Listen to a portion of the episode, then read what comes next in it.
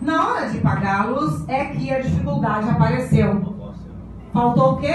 Acento. Mas por que, que aconteceu o acento aí? Tem o hífen, não tem? Exatamente. Nesse caso, o que está acontecendo aí é a seguinte situação: é a contração do verbo com o pronome, né? É uma regrinha que normalmente lá no sexto ano, sétimo ano, os meninos já começam a estudar. Sempre que se tem verbos terminados, verbos terminados em R, verbos terminados em S, verbos terminados em Z, esses verbos se encontram com os pronomes o, a, os, as, você corta o R, S ou Z, você coloca o hífen e coloca o L aqui. Ou seja, eu tenho a palavra pagar.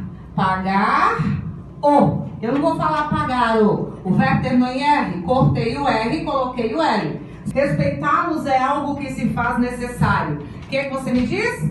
Mesma situação. Respeitar os. É isso aqui, ó. Respeitar. Oxítona, né? Oxítona. Essa oxítona terminou em R. Tirou o R e colocou o L. Respeitar. Oxítona terminada em A, obrigatoriamente acentuada. Ok? É isso.